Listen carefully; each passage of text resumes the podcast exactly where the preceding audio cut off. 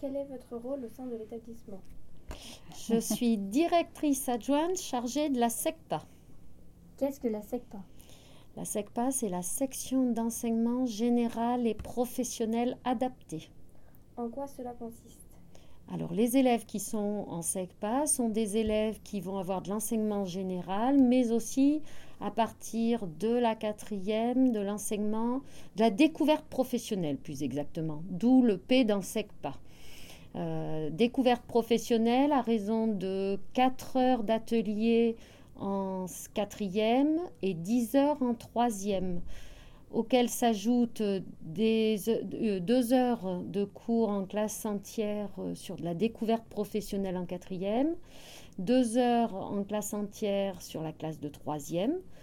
On a en plus des stages. Les élèves peuvent faire 10 semaines de stage euh, répartis sur leurs deux dernières années de collège, sachant que l'objectif de la SECPA, c'est de préparer les élèves pour une entrée en lycée professionnel ensuite, en règle générale, soit pour préparer un CAP, qu'ils peuvent aussi faire par la voie de l'apprentissage, soit pour préparer un bac professionnel.